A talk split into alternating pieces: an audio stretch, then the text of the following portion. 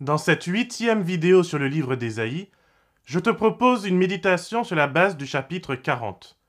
Nous verrons comment l'amour de Dieu persiste et signe. Cet amour est décrit par le psaume 23 comme le bonheur et la fidélité du bon berger, qui nous accompagne, qui nous suit et qui nous pourchasse chaque jour de notre vie.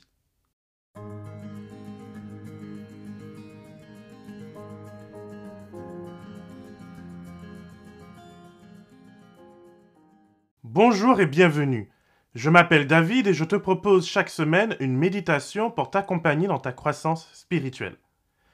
Dans cette vidéo, notre réflexion va s'appuyer sur le chapitre 40 du livre d'Ésaïe. Ce chapitre n'est pas très facile à comprendre, car il marque un tournant dans la prophétie d'Ésaïe. Les chapitres 1er à 39 semblent avoir une unité littéraire qui change un peu à partir du chapitre 40. Cela conduit à des interprétations différentes et à des croyances différentes. Particulièrement euh, des croyances qui disent que ces chapitres ont été écrits environ 150 ans après le véritable prophète. Personnellement, je n'y étais pas, donc je ne peux pas vraiment me prononcer. Je remarque simplement que les experts se trompent plutôt souvent. C'est la raison pour laquelle je préfère lire les textes bibliques comme l'unité dans laquelle ils nous sont parvenus. Aujourd'hui, je te propose de lire ce passage à la lumière des auteurs du Nouveau Testament. Il est facile de se dire que puisqu'Ésaïe 40 parle de consolation, du pardon de la faute du peuple et de la gloire du Seigneur qui se dévoile, cela ne peut parler qu'à un peuple en exil, qui attend avec impatience le retour en terre promise. Cet exil arrivera environ 150 ans après les événements du chapitre 39 et verra la destruction de Jérusalem par les armées babyloniennes, celle-là même que le roi Ézéchias essaya d'impressionner avec le peu de richesse qui lui restait. Loin de moi d'être un expert en théologie et encore moins en ce qui concerne l'Ancien Testament, l'hébreu, l'acadien et toutes ces choses. Mais je vais quand même te proposer une lecture un peu différente du consensus des experts. Pour ce faire, je me suis basé sur les travaux du Dr House. Non, pas celui-là, plutôt celui-ci, le professeur Paul House fait partie de ces quelques rares experts croyants qui pensent qu'Ésaïe est peut-être le fruit d'un seul auteur. Il a publié récemment, entre 2018 et 2019, deux commentaires qui font, il me semble, l'état de la question d'une manière très équilibrée. Commençons donc par un petit rappel des événements très mouvementés des chapitres 1er à 39. Ésaïe a exercé son ministère sous le règne de plusieurs rois, la majorité d'entre eux étaient des rois ripoux. Même le roi Ézéchias n'est pas exempt de tout reproche. Face aux ardeurs et à la destruction des armées assyriennes, courroux qu'il a malheureusement lui-même provoqué en se rebellant, il cherche d'abord une solution humaine, terrestre à ses problèmes.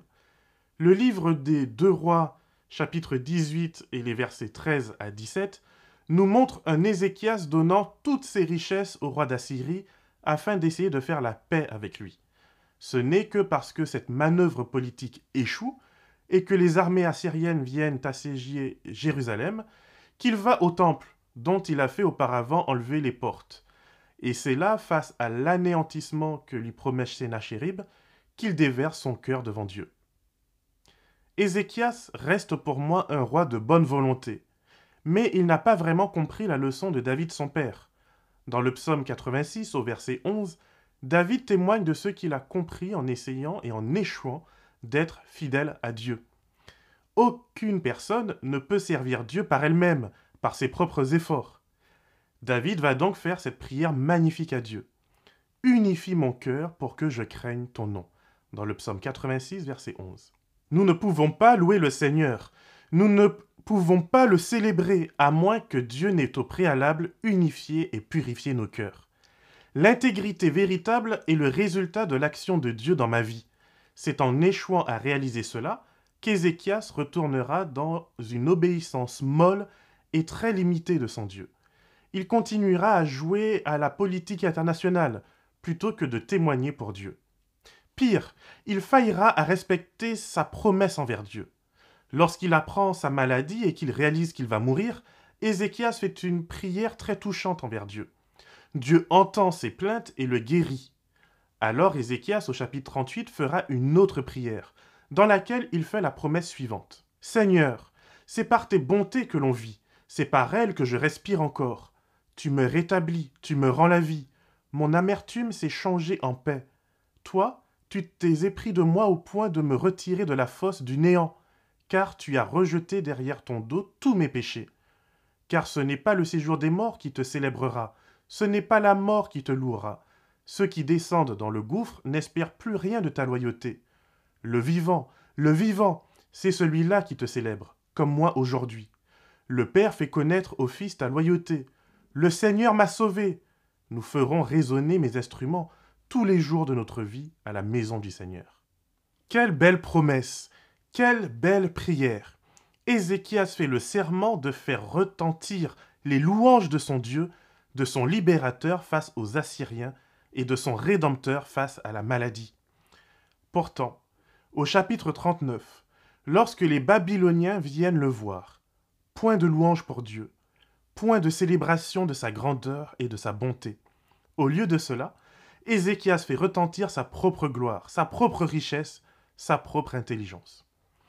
À la fausse gloire d'Ézéchias, le chapitre 40 viendra opposer la véritable gloire du véritable Dieu. Au verset 12 à 26, Ésaïe fait retentir le chant qu'Ézéchias aurait dû présenter aux émissaires de Babylone. À qui me comparerez-vous pour que je lui ressemble? dit le saint. Levez les yeux en haut et regardez. Qui a créé ces choses? Amen, n'est-ce pas? Dieu est grand et incomparable.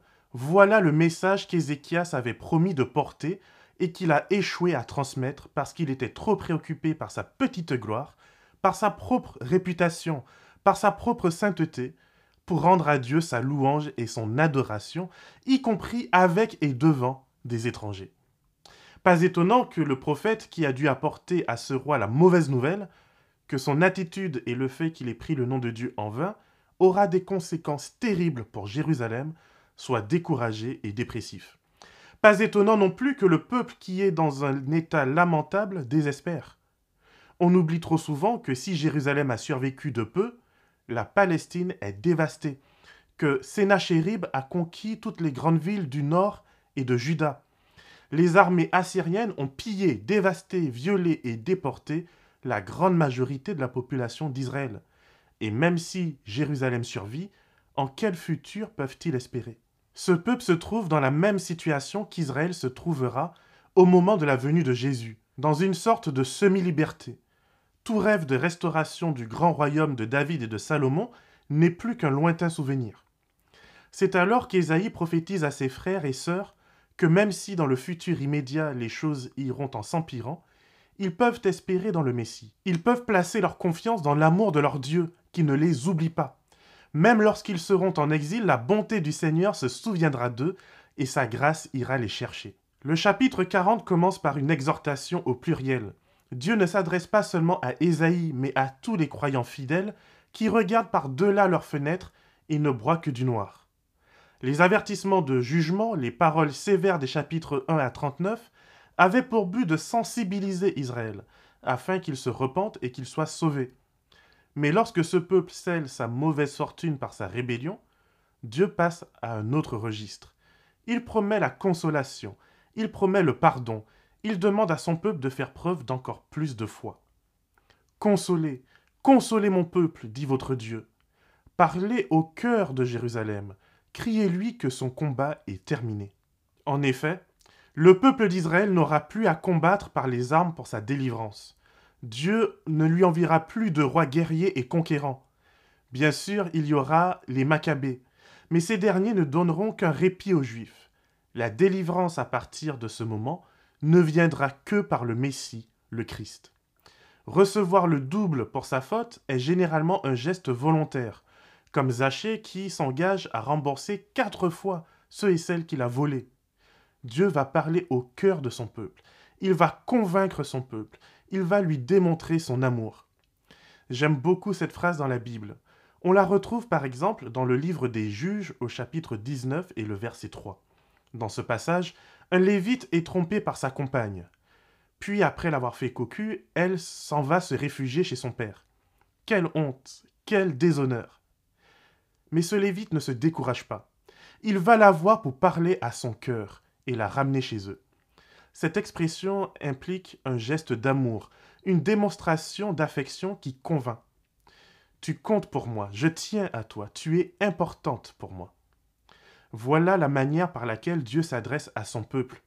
D'autres versions diront Parlez-lui avec tendresse. Il y a également une autre image potentiellement à l'œuvre dans ce verset. À l'époque, lorsqu'une personne tombait dans la dette, elle devait afficher sur un bout de papier à l'entrée de sa porte les sommes qu'elle devait et les noms de ses créanciers. Cela servait d'avertissement à ceux qui seraient sollicités à l'avenir. Si je vois que tu dois déjà à dix personnes du village, il y a peu de chances que je te prête ou que je te vienne en aide. Alors il était néanmoins possible pour un rédempteur de venir, juste avant que cette personne endettée ne soit réduite en esclavage pour payer sa dette. Ce rédempteur pouvait payer les dettes, les effacer. Il venait ensuite là où était affichée la liste des créances, et il repliait cette liste ainsi et marquait dessus dette payée. On redoublait la dette. Ésaïe sait bien que cela est impossible au peuple, mais pas à Dieu. Le verset 3 sera repris par les évangélistes du Nouveau Testament parce qu'ils se rendent compte qu'il ne peut s'agir que du Christ. Quelqu'un crie dans le désert, Frayez le chemin du Seigneur, aplanissez une route pour notre Dieu dans la plaine aride. Que toute vallée soit élevée, que toute montagne et colline soient abaissées. De mon point de vue, Ésaïe 40 nous parle de l'espérance du Messie, non pas forcément ou uniquement en tout cas du retour de Babylone. C'est le chemin du Seigneur qui doit être préparé, dans les cœurs par la foi. Nous avons parlé de comment vaincre les montagnes dans la vidéo précédente. Ici, Dieu nous parle d'un monde nouveau, de son royaume. Les montagnes sont abaissées, les puissances sont détruites, le mal n'est plus, car qui peut concurrencer Dieu? Dieu nous rappelle dans la suite du chapitre que même les croyants, même les forces spirituelles doivent faire preuve d'humilité. Quels que soient nos accomplissements, sans Dieu nous ne sommes rien. Seule sa parole subsistera. Jean 1 nous dira que cette parole a dressé sa tente parmi nous, que cette parole est avec Dieu, que cette parole est Dieu. Pierre, dans sa première lettre, au, chapitre 1er, verset 24, et euh, au chapitre 2, verset 3, il dira, en remettant une couche et en citant Ésaïe 40 au verset 8, La parole, c'est la bonne nouvelle qui vous a été annoncée. C'est le Christ Jésus. Les prophètes de la Bible ont souvent un, ministère très éprouvant. Jérémie, par exemple, a dû rester couché sur un côté pendant un mois. Osée a dû épouser une prostituée. Jean-Baptiste finit la tête sur un plat d'argent. Le message prophétique ne se donne pas de loin, dans la critique gratuite et stérile. Dieu utilise des prophètes qui savent parler au cœur de son peuple, qui vivent avec son peuple et qui subissent les mêmes châtiments que son peuple. Dieu ne nous permet jamais de nous mettre au-dessus de ceux qui nous envoient sauver. Dieu nous invite à incarner son message d'avertissement dans l'amour et dans la compassion. Alors, entendons nous aussi cet appel. Montons sur les sommets, là où nos sociétés tirent leur gloire, là où nos églises se perdent sur des chemins escarpés. Proclamons que notre Dieu est vivant, que notre Dieu est la seule source d'espérance et de consolation. Il est le bon berger, il rassemble ses agneaux, ses brebis, il les allaite, il les conduit vers de verts pâturages, il restaure nos âmes. Alors, comme chaque fois que Dieu libère ses enfants, il nous portera sur les ailes de l'aigle, il nous donnera la force d'affronter nos difficultés, il sera notre vigueur. Que le Seigneur te garde et te bénisse, et qu'il fasse de toi une source de bénédiction pour l'éternité.